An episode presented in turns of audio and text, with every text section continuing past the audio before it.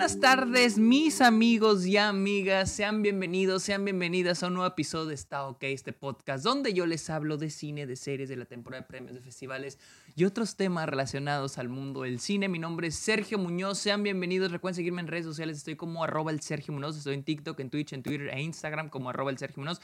También estoy en, el, en Letterboxd, la red social de películas, donde estoy poniendo todas las películas que veo a diario, mis listas mis estadísticas, mis opiniones, todo lo pueden encontrar. Todo relacionado a películas lo pueden encontrar en Lervos. También amigos, caigan a Patreon, suscríbanse a Twitch a cambio de beneficios como episodios exclusivos, videollamadas, watch parties. Ustedes pueden recomendar temas de los cuales me quieren escuchar hablar aquí en el podcast. Ya hice un episodio exclusivo hablando de el diseño de producción, la importancia que tiene en una película.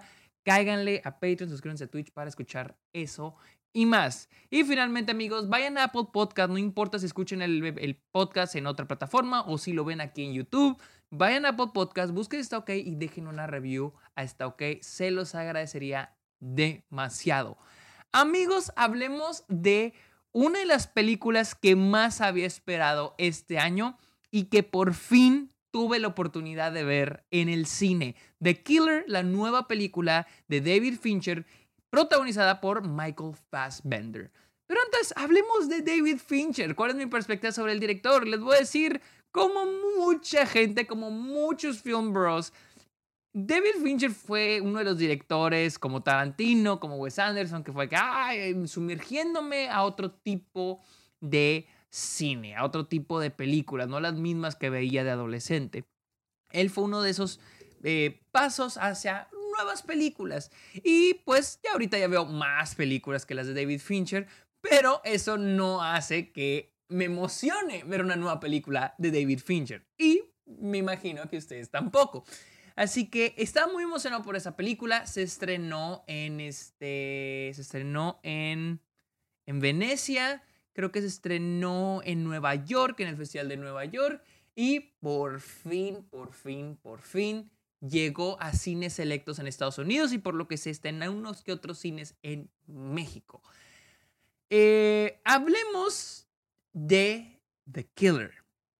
La película sigue a The Killer. De hecho, no tiene ningún nombre nuestro protagonista, interpretado por Michael Fassbender, que es un sicario, es un hitman, un hombre al que se le paga por matar a una persona. Ese es su target, ese es su, su objetivo y él se le paga por matar a esa persona. Sin embargo, en una misión algo sale mal y su vida, no solo propia, o sea, sino personal y a la gente que lo rodea, se ve afectada. Y por ende, una de las personas que ama se ve afectada y tendrá que buscar venganza contra los que perpetuaron contra esa persona que él ama, esa persona, ese ser querido eh, cercano a él. Como escuchan, sí, es una película de venganza. Este año tenemos, creo, dos, tres películas de sicarios. Tenemos John Wick, yo la considero dentro de ese mismo género. Tenemos John Wick, tenemos Hitman de Richard Linklater, la cual no he visto, ya se estrenó en festivales, no la pude ver, de hecho se estrenó en TIFF un día, un día después de que me fui. Y ahora y tenemos The Killer. Tenemos tres películas de sicarios este año, no sé si haya más, tal vez sí apuesto mi vida. No, ya vi John Wick, no he visto uh, Hitman de Richard Linklater, pero apuesto mi vida que todas son diferentes. Y algo que hace muy chingona a The Killer es de que nos mete a la cabeza de este hombre, de este sicario. ¿Y quién mejor que David Fincher? Como digo, como, perdón, como dije, estas tres películas son sobre sicarios, pero de diferentes ángulos. Este es el ángulo de David Fincher. ¿Quién mejor que contar la perspectiva, el estado de vida de este sicario? Alguien que es tan calculador, con tanta paciencia, tan este, específico, que este personaje es David Fincher. David Fincher con esa fama que tiene sobre qué tan calculadas son sus tomas, qué tan calculada es su edición, cada movimiento de cámara, esa primer secuencia en París me fascina un montón porque el personaje se nos introduce como alguien con mucha paciencia. De hecho, es una de las primeras palabras que vamos a escuchar en la película, la paciencia. Si, si no tienes paciencia, este trabajo no es para ti, es lo que dice este carnal. Si no tienes paciencia, valiste verga. Y, luego y, y, también les digo, cómo la dirección de David Fincher para mostrarnos el estado de vida de este personaje, alguien con mucha paciencia, alguien que se toma su tiempo, alguien que se toma su respiro, y así se siente la película, el ritmo de la película así se va sintiendo, y es algo que me encanta. Eh, y es que David Fincher siempre ha sido famoso por su edición. David Fincher es un director de edición. Y la manera en que fluye esta película me parece increíble, el cómo está balanceada. Porque no toda la película es momentos lentos y tranquilos donde no pasa nada, pero ese, ese, ese breathe, ese respiro que, que, que David Fincher le da a ciertas escenas, a ciertas tomas, pero también tenemos momentos rápidos donde se corta rápido. También el trabajo de cámara, los movimientos de cámara a veces son muy calculados o a veces son muy aleatorios. Digo aleatorios entre comillas porque no, con David Fincher nada es aleatorio. Pero me encanta cómo se balancea incluso la fotografía, el ritmo con lo que está ocurriendo. Tenemos momentos donde el movimiento de cámara es fluido o totalmente estático, muy, muy, muy, muy calculado, pero cuando se trata de momentos súper agitados, agarra la cámara en mano y a movernos. No le dan miedo a David Fincher y se nota que está todo muy, muy, muy calculado, muy, muy, muy preciso. Algo que me gusta mucho, y estaba hablando con un amigo, a él, él odió esa parte de la película, pero a mí me gustó, es la narración. Y es que cuando hay narración en una película es un hit or miss. O sea, a veces la narración de una película puede ser, es un arma de doble filo. Puede ser algo que funciona de manera increíble, asombrosa, o puede ser algo que te echa a perder la película. En mi opinión, aquí es buenísimo. La narración de la película es increíble. Y es de que toda la película es narrada por The Killer. Y de hecho, así es como lo vamos conociendo mejor. No tanto de la manera visual o cómo se nos presenta el personaje enfrente de nosotros, pero de lo que vamos escuchando. Es como estar escuchando un diario es estar escuchando los pensamientos de este personaje.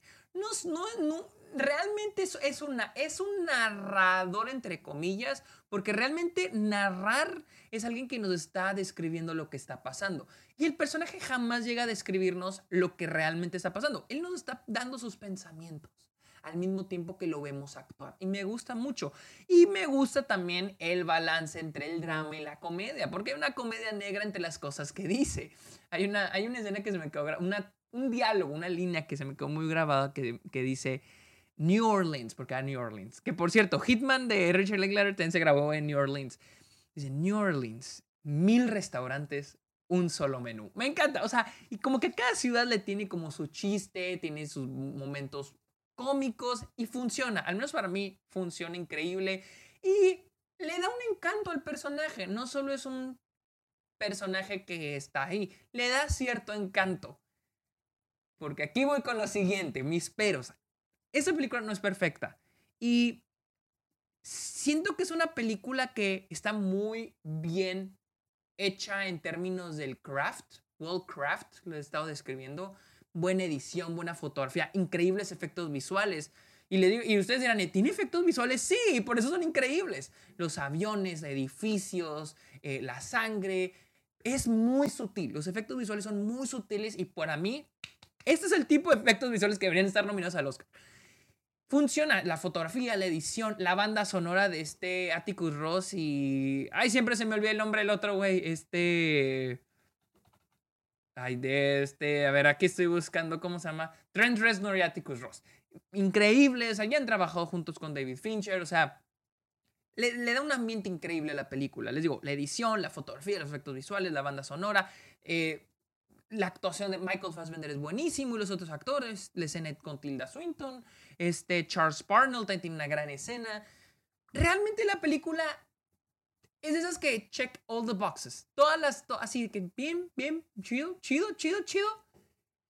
El guion tiene una buena estructura, les digo, el personaje la llega a cagar, que para mí el inicio es lo mejor de la película, es lo que más me encantó. La llega a cagar una misión, ahora tiene que enfrentarse a las consecuencias de esa cagada. Eh, los que le, como la compañía o la organización con la que trabaja, ellos son los que le van a a, causar las consecuencias y una persona afectada, una persona cercana a Michael Fassbender, al asesino, a nuestro protagonista, se ve afectada y él va a buscar venganza.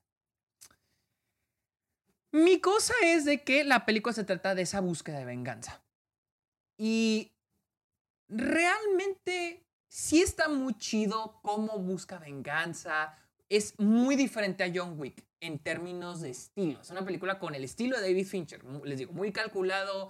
Si han jugado Hitman, el videojuego, es algo así, es muy similar. De hecho, yo sentí que iba a ser un poquito más, pero es de ese estilo, de que el güey entra a lugares, abre puertas, se disfraza de gente. Eso está chido, está entretenido. La película es entretenida. Mi problema es que mientras más avanza la película, menos me importa. o sea, menos me interesa el personaje. Menos conecto con él. Y es de que todos sabemos cómo David Fincher, el cine de David Fincher, es, es reconocido por ser muy cínico. Los personajes son muy grises, muy ambiguos, muchas veces son antihéroes. Son personajes muy cínicos. Y ahora creo que David Fincher se la voló con el cinismo de esta película.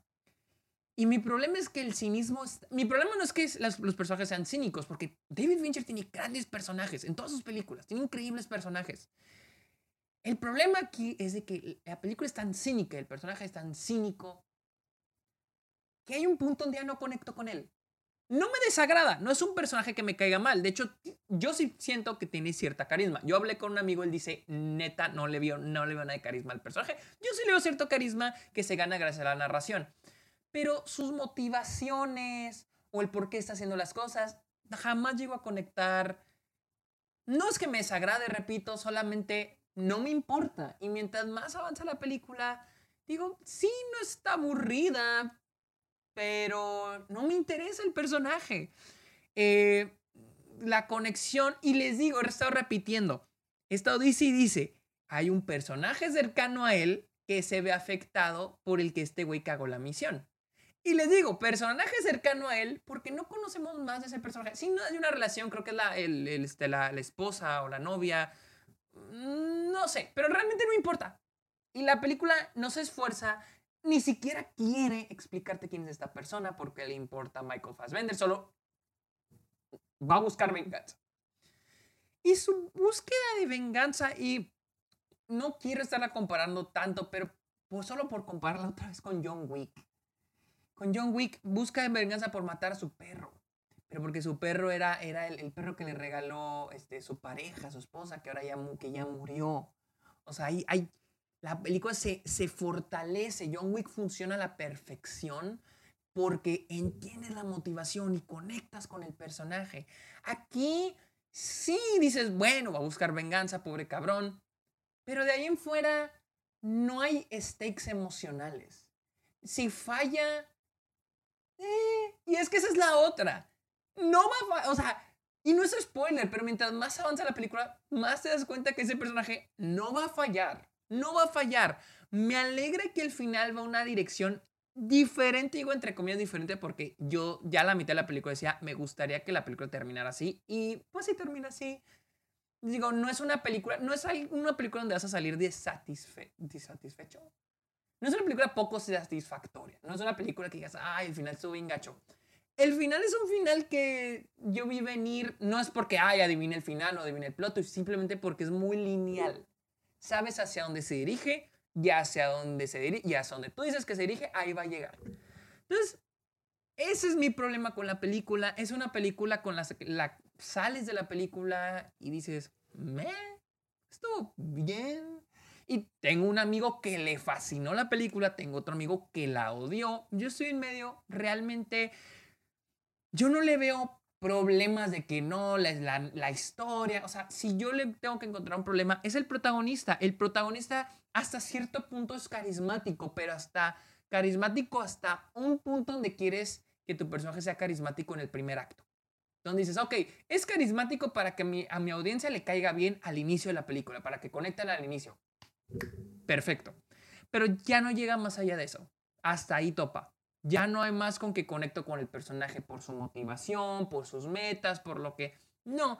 Y les digo, no es que la película tenga que tener eso, pero al menos para mí siento que esa es la razón por la que yo no llego a conectar Y al final de la película terminó como que, eh, X, lograste o no lograste tu cometido, chido, bien por ti o mal por ti, o sea, y, y, esa es, y esa es mi cosa, esa es mi cosa. No es aburrida porque al menos a mí me entretiene el lado de Hitman del videojuego, o sea, de me tengo que meter a lugares, me tengo que escabullir, me tengo que disfrazar, que no todo el tiempo es así, me hubiera gustado que fuera más así, pero me gusta ese aspecto de la película, el, el, el cómo trabaja la cabeza este cabrón, el cómo trabaja su cabeza y el, cómo trabaja él mentalmente y cómo trabaja físicamente. Verlo en el escenario, verlo en acción, verlo que tiene un objetivo y va por ese objetivo y que no se va a rendir, lo que su, mantra casi. Eso es lo que me, se me hace fascinante este personaje, pero no explora más. Ahora, no quiero pedirle a la película que sea algo que no quiere ser. Tal vez esto es lo que David Fincher quiera, pero entonces a mí me deja frío. Repito, no es una película mala, solamente es una película que al menos yo salgo de la, del cine y digo, eh". Fui a verla con Luisa, con mi novia, y le dije, ¿qué te gustó? Me dice, eh". Yo también le dije, sí, eh". no es mala, no me disgustó. Y hasta eso, por ejemplo, Killers of the Flower Moon la vi hace, la semana pasada y como saben me decepcionó un poco, pero es una película de la cual sigo pensando.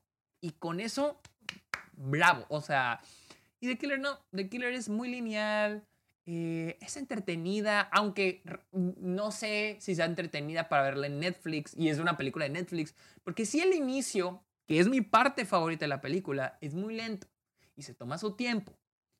Y no sé si muchas personas esperan una película de acción y de chingazos. Hay una secuencia de acción verguísimas, buenísima por en medio de la película. Está increíble esa secuencia de acción. Creo que yo no voy a ver, no había visto a David Fincher hacer escenas de acción desde La chica del dragón tatuado, creo. Y la escena de acción está verguísimas. Pero a mí también me gusta mucho. El primer acto es lo, para mí es lo mejor de la película. Ese momento en París, la tranquilidad, la paciencia, la introducción de ese personaje, para mí es perfecto.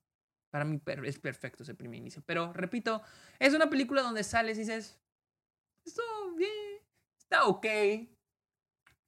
Pero sí, esa fue mi opinión de The Killer de David Fincher, la cual está ya en cines selectos en Estados Unidos y estará en Netflix el 10 de noviembre. Eh, sí, 10 de noviembre es lo que marca aquí el póster. Así que les recomiendo, sí, véanla. La neta, es una película entretenida, está, está muy interesante. Pero sí es una película que los va a... Bueno, al menos a mí no quiero decir que los va a dejar a ustedes, pero al menos a mí me dejó frío. Amigos, ah, tragué salivita. Eh, amigos, recuerden seguirme en redes sociales como estoy como arroba el Sergio Munoz, cáiganle a Patreon, perdón, cáiganle a Letterboxd, la red social de películas, también estoy como arroba el Sergio Munoz, cáiganle a Patreon, suscríbanse a Twitch y déjenle un comentario, está ok, en, en Apple Podcast. Amigos, muchísimas gracias por escuchar este episodio, que tengan un muy bonito día. Bye.